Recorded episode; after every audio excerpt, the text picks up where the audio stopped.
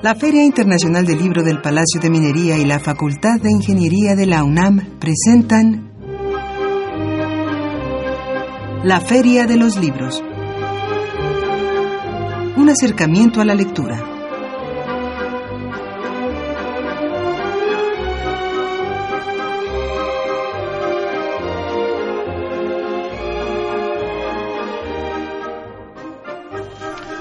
Amigos Radio Escuchas, es un gusto encontrarnos nuevamente en este espacio de la Feria de los Libros. Hoy lunes 22 de agosto del 2016 los saludamos con el gusto de siempre en los controles técnicos Socorro Montes, Miriam Trejo en la producción, Marco Lubián en los teléfonos, listo nuestro amigo Marco Lubián para recibir sus llamadas, sus comentarios. Y aquí en el micrófono es un gusto saludar a Salvador Ponce. Salvador, muy buenas tardes. muy buenas tardes. En la Feria de los Libros. Gracias, Arraxat. Buenas tardes. Y pues vamos recordando nuestras vías de comunicación. Primeramente, nuestro teléfono. Pueden llamarnos al 55 36 89 89.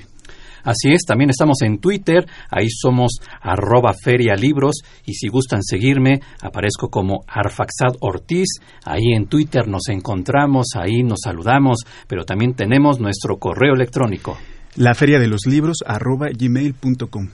Y amigos, si gustan escucharnos a través del Internet, lo pueden hacer en www.radiounam.unam.mx y también estamos en Facebook.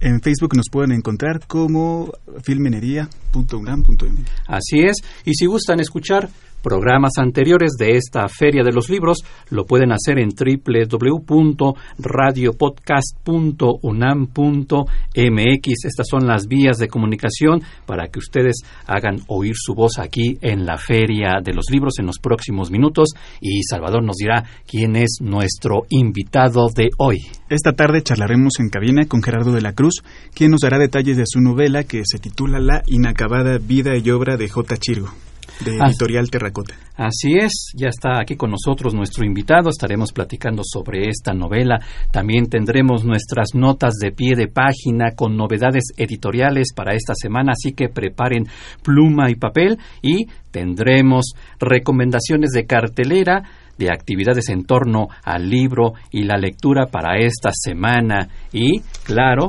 como cada lunes, tenemos libros de obsequio para ustedes amigos radioescuchas. Así que pongan mucha atención. Ahí va nuestra pregunta de hoy. Si ustedes tuvieran que escoger un tema para escribir una novela satírica, ¿cuál sería ese tema? Esa es la pregunta.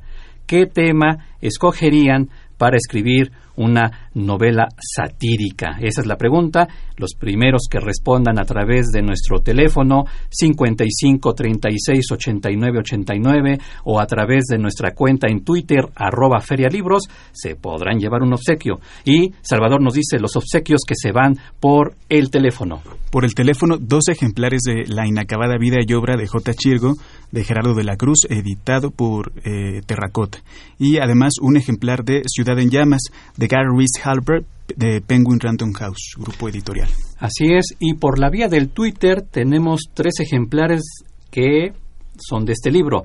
El extraditado, las confesiones del jefe del cártel de Tijuana, Benjamín Arellano Félix, desde una prisión de máxima seguridad. Ese es el título, todo el título del libro es este, de la autoría de Juan Carlos Reina, de la colección México Roto, una cortesía de nuestros amigos de Proceso Grijalvo. Ahí están las eh, preguntas o la pregunta y también ahí están los libros a través de estas dos vías, que es el teléfono y el Twitter. Así que a llamar, a comunicarse, amigos Radio Escuchas. Y claro, hacemos un paréntesis para recordar a Ignacio Padilla, este escritor que lamentablemente falleció este fin de semana en un accidente automovilístico y aquí en la Feria de los Libros queremos hacerle un muy modesto homenaje a Ignacio Padilla y retomamos la última entrevista que concedió Ignacio Padilla a los micrófonos de Radio UNAM, en especial a los compañeros de primer movimiento. Él habla sobre el Quijote, La entrevista fue una entrevista amplia, cerca de media hora. Nosotros rescatamos un fragmento en donde él habla acerca de el Quijote. Él es un y era un experto en Cervantes, así que les ofrecemos este pequeño homenaje, esta breve grabación con la voz de Ignacio Padilla. Finalmente yo creo que ahora que estamos conmemorando los 400 años de la muerte de Miguel de Cervantes y de paso la de la de Shakespeare también, pues quizá podríamos aprovechar y acercarnos primero, yo creo que asumir que no es un libro para niños, ¿no? Dejar como padres de familia o como maestros de imponerle a un niño un libro tan para una lectura adulta. No, no contamos, no cuentan los niños y los jóvenes con las herramientas de vida para entender la tristeza absoluta y la violencia radical que contiene el Quijote. Hay otros libros, otros clásicos extraordinarios para los niños, pero yo creo que podemos preparar a nuestra juventud y a nuestra infancia para leer en la madurez el Quijote. De entrada, Don Quijote, que es el personaje, el Quijote es el libro, Don Quijote el personaje, es radicalmente monstruoso. Es de una violencia absoluta. Pensamos que es de una nobleza eh, brutal, pero en realidad es un tipo que si yo me lo topo en la calle, tendría que huir de él, ¿no? Y no menos monstruoso puede ser Sancho Panza y también Rocinante. Rocinante es un caballo, es un pseudo caballo. Y toda la novela eh, cervantina y todas las que han derivado del trabajo de Cervantes son monstruos porque son espejos cóncavos, deformantes, que reflejan una realidad ya deformada. Entonces, es un anacronismo viviente Don Quijote, es un, es un viejo que quiere comportarse como un joven, monta un caballo que es un anticaballo y vive en un mundo que lo, que lo va sometiendo, lo va envenenando, lo va derrotando. Eso en sí es el monstruo de la realidad, venciendo a un pseudo ángel deforme eh, que quiere ser Don Quijote. Eso molestaba, por ejemplo, Nabokov y Unamuno se indignaban con justa razón de la violencia con la que Miguel de Cervantes trata a Don Quijote y a Sancho, y no es para menos, pero también hay que considerar que Don Quijote es un tipo muy rijoso. ¿no? Aquí las palabras de Ignacio Padilla, hombre de letras, que seguirá con nosotros a través de su obra y esta grabación donde nos da su muy particular punto de vista acerca del Quijote. Vaya entonces este modesto homenaje a Ignacio Padilla y ya está aquí con nosotros nuestro invitado Gerardo de la Cruz para platicar sobre su novela La inacabada vida y obra de J. Chirgo, publicado por Editorial Terracota, pero antes de comenzar la entrevista y platicando con él eh, fuera del aire, pues nos platicaba un poco de su relación con Ignacio Padilla. Bueno, a todos muy, muy buenas tardes y muchas gracias a Feria, del, a Feria de Libros por la invitación. Sí, Nacho era una persona, yo nada quiero dedicarle un par de, de, palabras, ¿no? Él era una persona, así como se escucha en esta breve entrevista, así de apasionado era con la literatura pero aparte era también una persona apasionada de las relaciones con las personas, de, de la amistad. Este, él era una persona que creó grandes vínculos amistosos y, y sobre todo es una persona llena de, de cariño este y apasionado, ¿no? Entonces esta misma pasión que se refleja en, en, la entrevista es la misma pasión que estaba en sus libros, en sus comentarios y, pues, en, y en todos los proyectos que emprendía. Y es una pues un poco una triste coincidencia en, lo personal eh, que esta reunión hoy en Feria de Libros comience con recordando a Nacho porque algo tiene que ver Nacho y la generación del crack con la inacabada vida y obra de J. Chirgo. Así es. Y precisamente para hablar sobre este personaje, pues comenzaremos nuestra entrevista. Salvador. Gracias. La inacabada vida y obra de J. Chirgo, que tengo en mis manos y que cuya portada le calza también, me pareció compleja desde tres puntos de vista. En primer lugar, por su dificultad compositiva, en segundo, por el uso de los heterónimos, es decir, de los autores ficticios, y en tercero, por el tono paródico que permea a lo largo del libro. Esto de entrada a Radio Escucha le parecerá extraño, porque no se podrá acercar tan fácilmente eh, al libro. Entonces, primero la pregunta que quizá parecería evidente y la que al mismo tiempo no lo es, y que seguramente es la, pregunta del millón. ¿Quién es J. Chirgo y qué es el antimutismo? Bueno, yo primero discreparía contigo. Muy bien, se va la discrepancia, aunque estemos en la feria de los libros. sí, claro, porque este yo creo que es un libro que si un lector se acerca con el ánimo de leer, de disfrutar una lectura, este lo puede hacer, ¿no? Eh, de hecho, varias este, opiniones que he tenido ya de lectores eh, que no, no, no profesionales de la literatura, este, me, me han dicho, bueno, al principio intenté yo este, entenderlo, entender todo esto. Y ya después dije, ay, voy, mejor voy a divertirme y ya. Y entonces disfrutado mucho el libro y, se vuelve más este disfrutable porque es un libro que precisamente está pensado, una novela que está afuera de lo que corre en las páginas, ¿no? La novela concluye o se construye, pienso yo, en el momento en que uno decide que es una novela, ¿no? El, el, editor, Enrique Alfaro, este, la definió como un artefacto literario, ¿no? Y sí es un libro, creo que sí es un libro de excepción dentro de lo que es el mercado eh, editorial actualmente, este, porque hay muy pocos libros de, de esta naturaleza, ¿no? Que se planteen realmente como un artefacto literario donde viene para el radio escucha, eh, comienza con una con una advertencia preliminar, luego la advertencia real al lector, luego un prólogo, luego un proemio, y entonces el libro se va retrasando todo para presentar a la obra de J. Chirgo y dentro de su grupo de autores antimutistas, sus, sus, no sé si sus acólitos o, si, o los constructores de un mito, ¿no? Esto creo que uno lo va descubriendo o decidiendo a lo largo de la lectura, ¿no? Porque el, antimutismo y J. Chirgo, este, realmente uno no sabe qué es hasta que porque en todo nos lo, nos, nos lo dan filtrado sus propios exégetas, ¿no? Los propios que tratan de aclarar quién es J. Chirgo y quién e, y qué es el, el, antimutismo. Bueno, el mismo J. Chirgo es incapaz de, de, definir qué es el antimutismo, ¿no? Y lo define él como algo que trata de todo y de nada, que es una visión muy volteriana de, de la literatura, ¿no?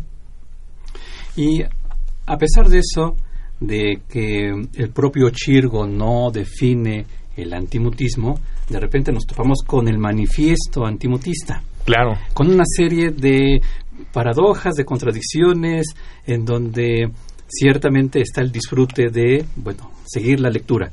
Pero, ¿por qué, a pesar de esto, el propio personaje J. Chirgo se lanza a esa aventura de hacer un manifiesto? Mi pregunta sería, ¿por qué somos dados a hacer manifiestos?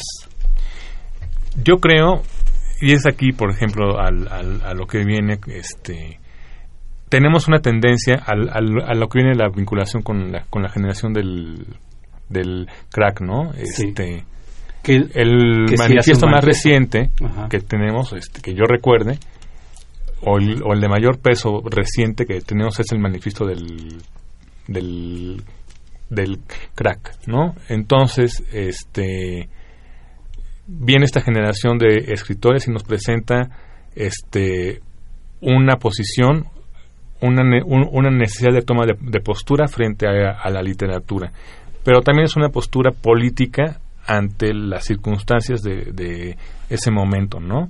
Entonces, yo creo que a eso responde los manifiestos, ¿no?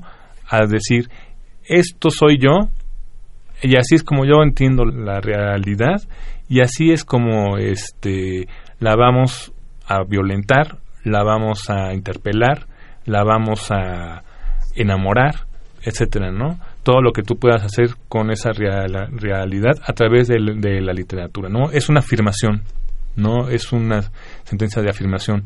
A mí en su momento el, manifiesto del CREM me pareció completamente anacrónico, ¿no?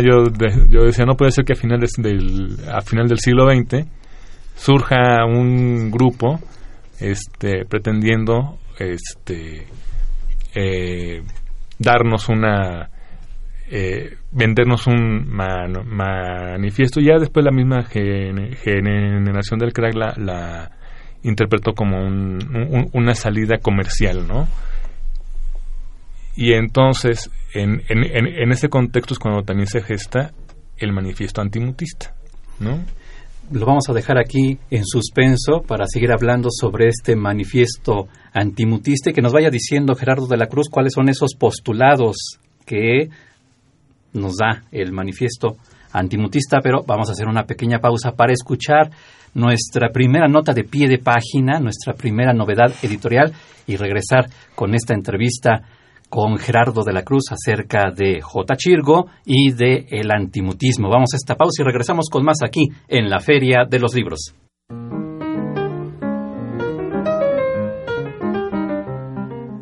Notas de pie de página.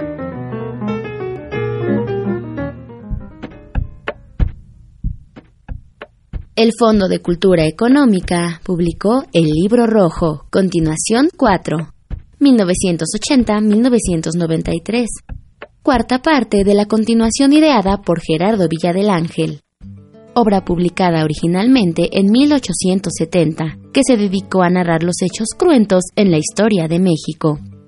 Esta nueva entrega se centra en la parte final del siglo XX y sigue con la descripción de asesinatos, corrupción o acontecimientos extraños. Sin embargo, en esta ocasión, con un nuevo protagonista, el narcotráfico.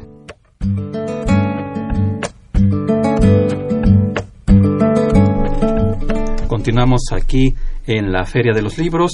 Voy leyendo algunas de las llamadas que ya nos han llegado y continuaremos con la entrevista con Gerardo de la Cruz.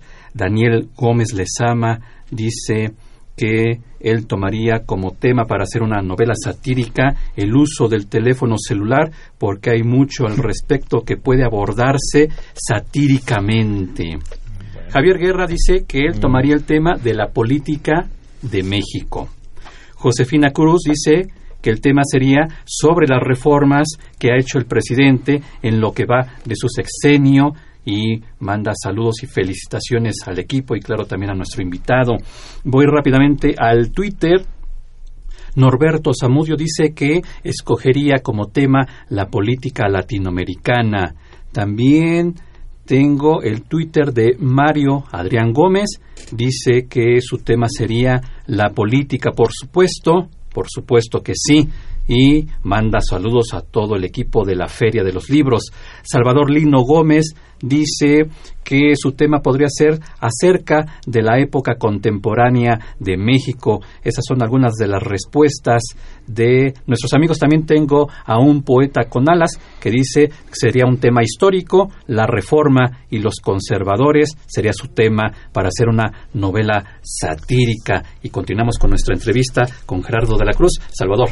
Así es. Otra de las cosas de las que me percaté conforme avanzaba la lectura es que cada capítulo tenía un género distinto, una codificación lingüística. Por ejemplo, había crónica, memoria, minificción, nota informativa, telegrama y bueno, una serie. Y la literatura. Y, es, en, y, la literatura, que es un poema precisamente, ¿no? donde dice esta, esta frase célebre de...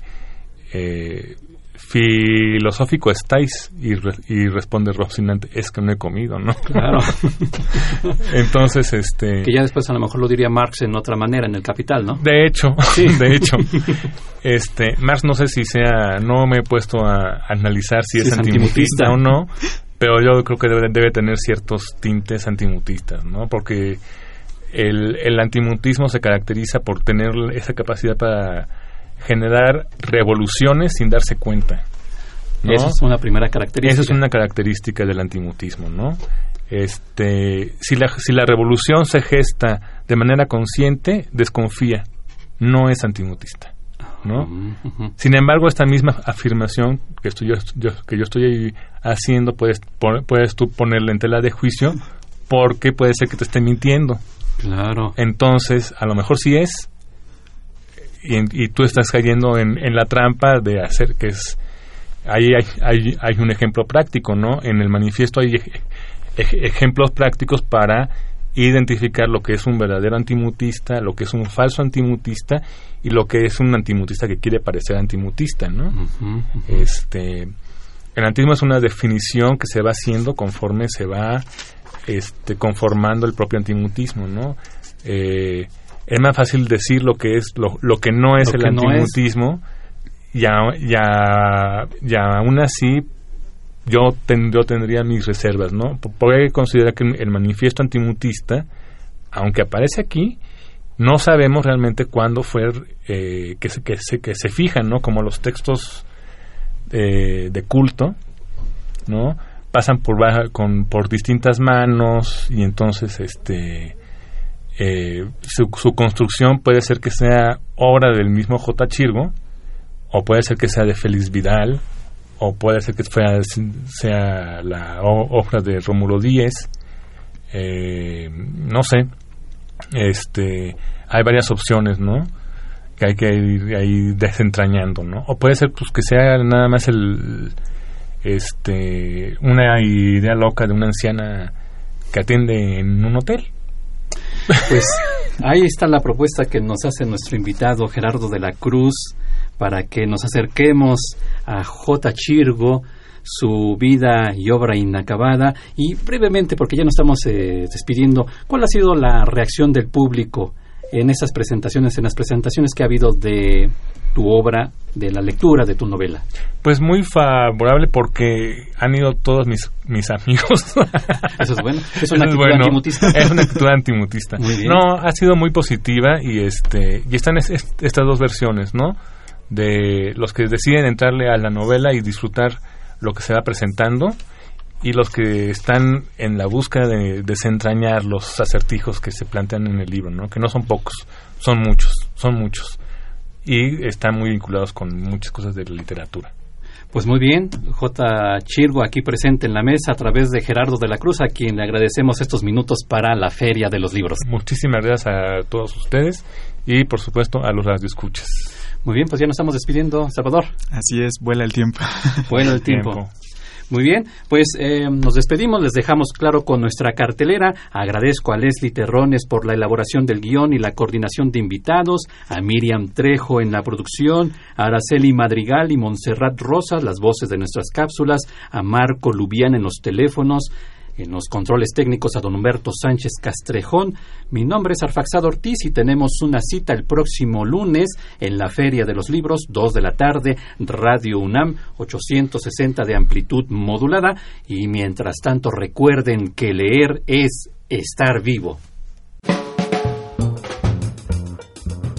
Muy buenas tardes amigos radioescuchas, como cada lunes es un gusto saludarlos en esta Feria de los Libros para invitarlos a algunas de las mejores actividades culturales para esta semana se llevará a cabo una sesión de poesía escrita por mujeres en el continente. En esta ocasión participarán Andrea Muriel y Nadia López García. La cita es mañana martes 23 de agosto de 17 a 18 horas en la Biblioteca Vasconcelos, que se ubica en eje 1 Mosqueta sin número. La entrada es libre.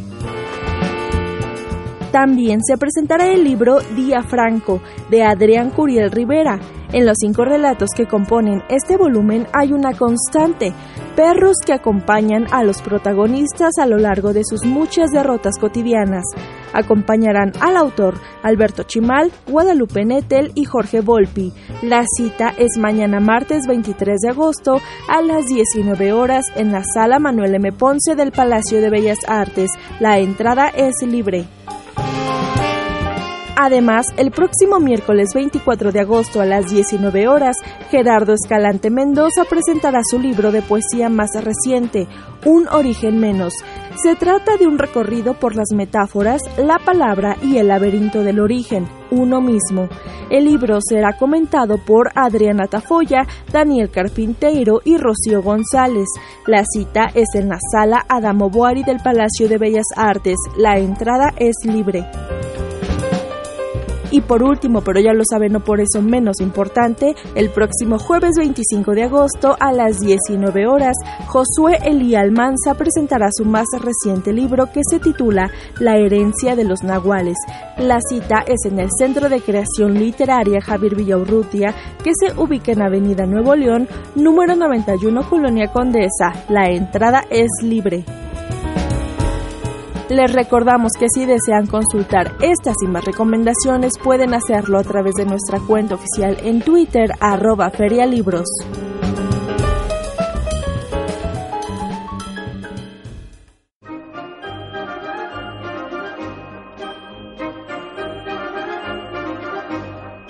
La Feria de los Libros un programa de la Feria Internacional del Libro del Palacio de Minería que organiza la Facultad de Ingeniería en coproducción con Radio UNAM.